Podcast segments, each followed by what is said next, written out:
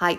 えー、今日は10月15日日曜日、えー、高三寺で三居市がある日なんですけど、その日に午後の2時から上映をするドキュメンタリー映画発行する民について、まあその上映会をは、えー、私橋本紀子と木村めぐみさんでやるんですけど、えー、あさってシネマクラブっていう名前での上映会、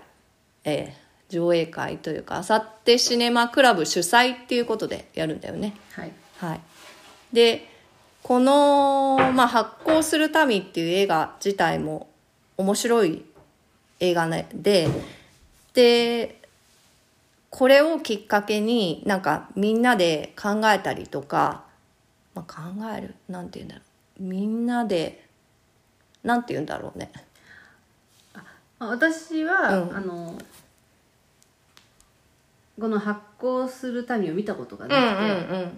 くて、ででも発行ってコンセプトにすごく興味があって、うん。でその発行っていうのは食よりも、うん。もっと広い、えー意味を持っているそうと思っているのでうん。でそれをこの映画を見ると、うん。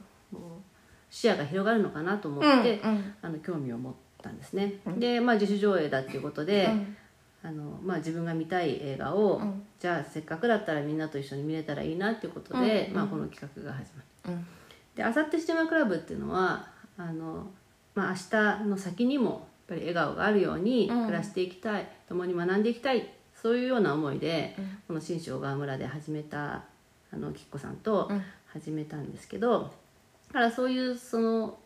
コンセプトのヒントになるような映画は、うん。積極的にうん。自主上映していきたいなと思って、うん。その第一弾がこの発行するためで、うん。私も中身は分かんないから、うん。まだ何度も言えないんだけど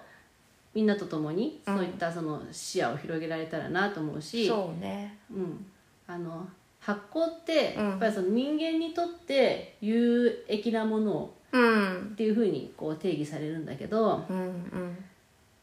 その人間中心なちょっと考え方だと思っていてその定義が。うーん。で本当はもう少しうん。こう、えー人間中心じゃない発行っていう考え方ができたら金中心ってこと？自然を中心とするみたいなこと？脱人間中心。脱人間中心。でうん。発行を考えられたら、うんうんうん。もっと面白いんじゃないかなと思っうてん。なんかそのヒントとしてまあ、えー映画を見るのを楽しみにしてるって感じおー脱人間中心かどうかな私はこの映画2回見たことがあって、実はあの監督の平野監督も知り合いなんですけど、なんかねそのやっぱりじ時間の変化とともに、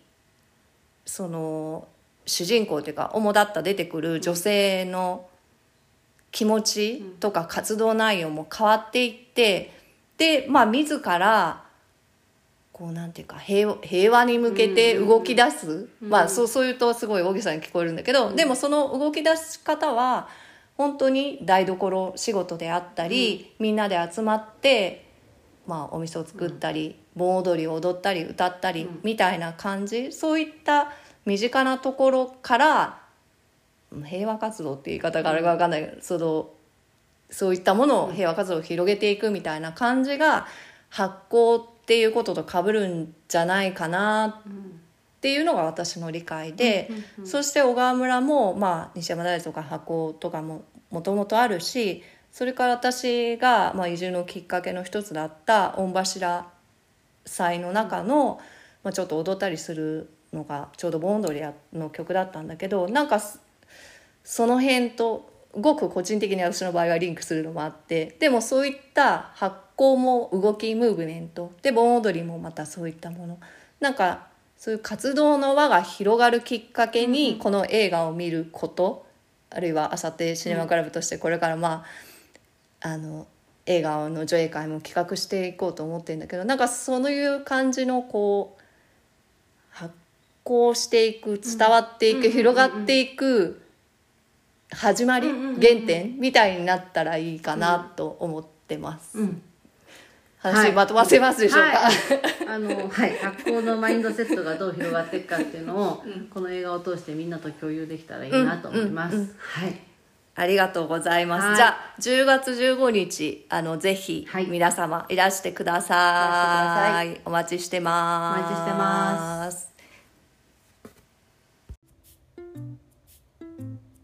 今回のポッドキャスト小川村の人々では10月15日に高山寺で2時から